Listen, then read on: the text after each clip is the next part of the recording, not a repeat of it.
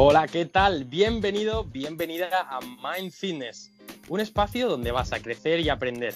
Yo soy Carlos Gómez y junto con mi compañero Javier García te traemos un episodio especial en el que hablaremos de por qué nuestro cuerpo necesita dormir. Además, te vamos a regalar unos consejos para que mejores tu calidad de sueño. Así que, sin más rodeos, comenzamos.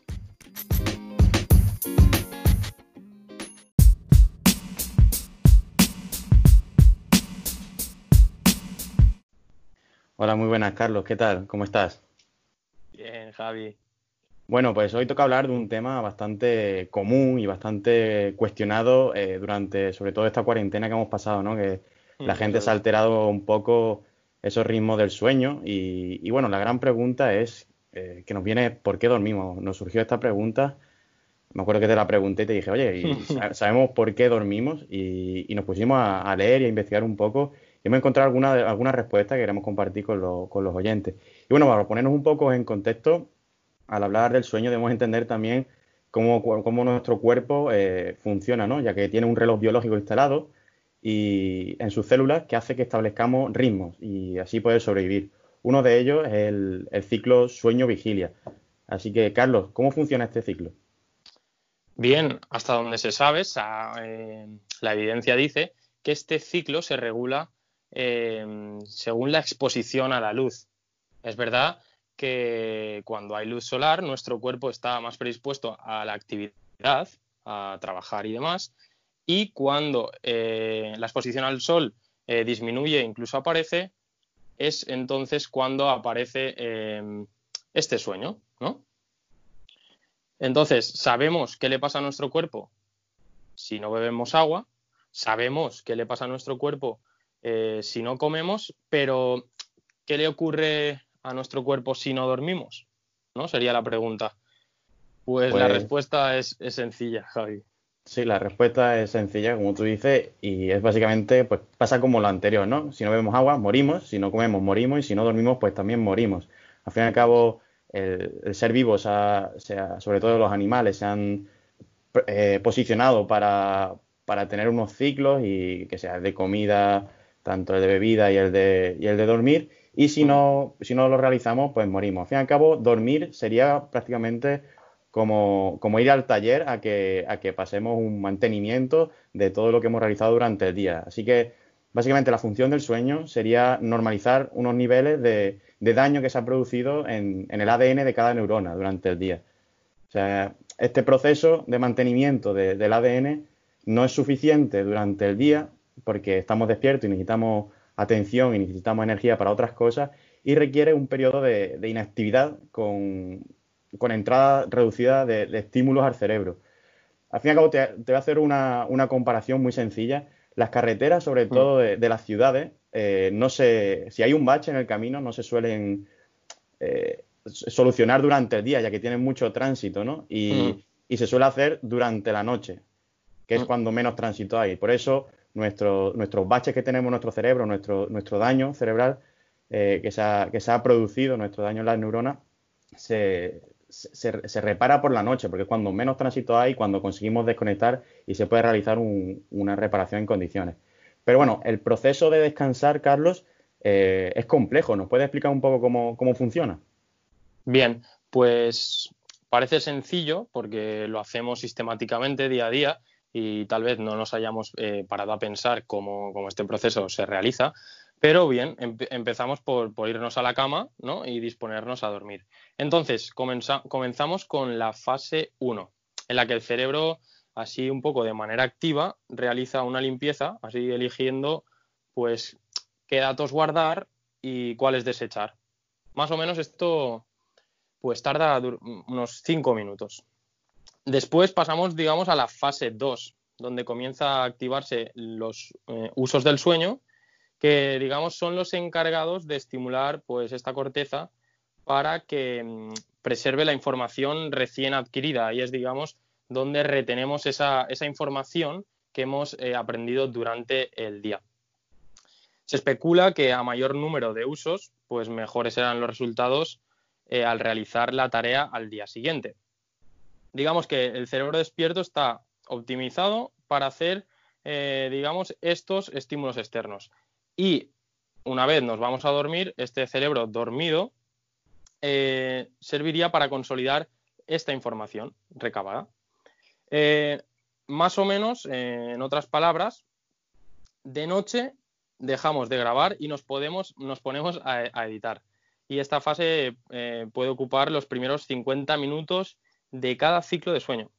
Y en las, en las fases 3 y 4 eh, se constituye el, sueño profundo, ¿de acuerdo? Eh, donde estamos eh, prácticamente casi en coma. Y aquí, digamos, es donde el cuerpo y las células de verdad se recomponen. Y es como si desconectáramos, además de pasar más tiempo en esta fase, tiene numerosos efectos positivos esta fase REM, esta fase de sueño profundo. Y es, y el más importante yo creo es que aquí es donde eh, se produce el crecimiento, es donde se segrega esta hormona GH de crecimiento y estimula, eh, como, he dicho, el crecimiento. Eh, otros efectos podría ser pues que se disminuye el riesgo de demencia, también se ha visto que tener un buen ciclo de sueño reduce el riesgo de padecer Alzheimer y otras causas. Pero, Javi, te pregunto, más o menos, ¿cuánto necesitamos dormir para recuperarnos? Pues como bien dices, Carlos, nos recuperamos de verdad cuando entramos en esa fase de sueño profundo y, mm. si nos la monitorizamos con los diferentes smartwatch que tenemos o pulseras inteligentes, veremos que tenemos un sueño profundo muy, muy corto porque no descansamos bien. Mm. Así que eh, se, especula y, se, existe un poco de controversia de los últimos estudios que se han, que se han realizado acerca de cuánto hay que dormir. ¿no? los primeros eh, humanos que, más deben de dormir son los bebés, que duermen, necesitan un descanso de 11 horas de sueño. Mm. Luego llegan los adolescentes, que, que serían un periodo entre 14 y 15 años, en lo que sería eh, óptimo dormir un periodo de nueve horas, que si tú buscas un adolescente es casi imposible que duerma nueve horas, pero sería lo óptimo. Y ya luego en personas adultas eh, se, ha, especulado de que lo, óptimo para, rendir bien al día siguiente sería un periodo de, de ocho horas. Al fin y al cabo, da igual que nos despertemos durante la noche, durante estas ocho horas, por ejemplo, porque hay numerosos estudios que dicen que si se duerme bien, te, despiertas. Si se duerme bien, te despiertas, ya que como va por ciclos, al acabar un ciclo tienes un, como un breve despertar. Pero claro, un periodo muy breve que casi no te das ni cuenta. Mm. Al fin y al cabo, dormir es esencial, ya que estimula todo lo que no conseguimos durante la vigilia. O sea, estimulamos hasta la sexualidad, que con tanto eh, ajetreo durante el día no, no conseguimos estimular, ¿no? Pero bueno, mm la falta de sueño eh, se ve relacionada con, otras enfermedades y la mayoría son cerebrales. Entonces, la gente que no duerme porque, por estrés y por, y por otras circunstancias, porque tienen muchas cosas en la cabeza, y, pero son de dormir siestas o de dormir eh, un fin de semana completo eh, durante un fin de semana de 15 horas, es decir, duerme durante la semana 5 y luego ya el fin de semana y ¡pum! 15 horas durmiendo. Mm. ¿Esto de verdad serviría? Pues siento decirte que, no. Digamos que echarse una siesta mm, no soluciona el problema, igual como los fármacos tampoco lo hacen.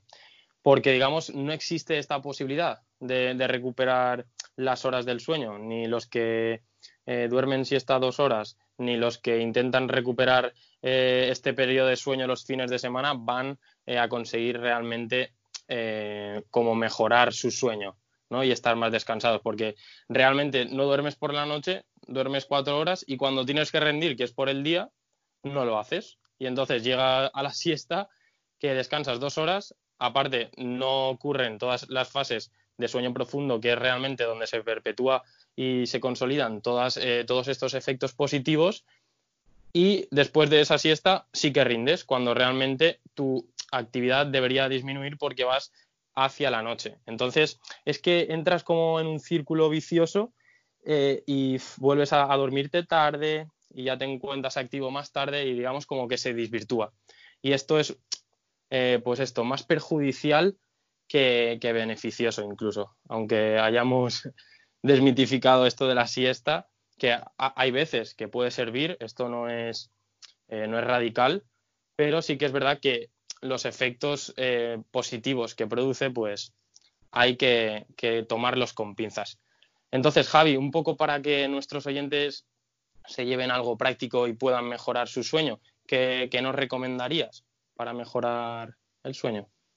Pues yo básicamente para, para mejorar este sueño utilizo dos grandes, dos grandes ejercicios o me tomo al pie de la letra dos grandes premisas para que no, para que no me altere mi, ritmo de sueño.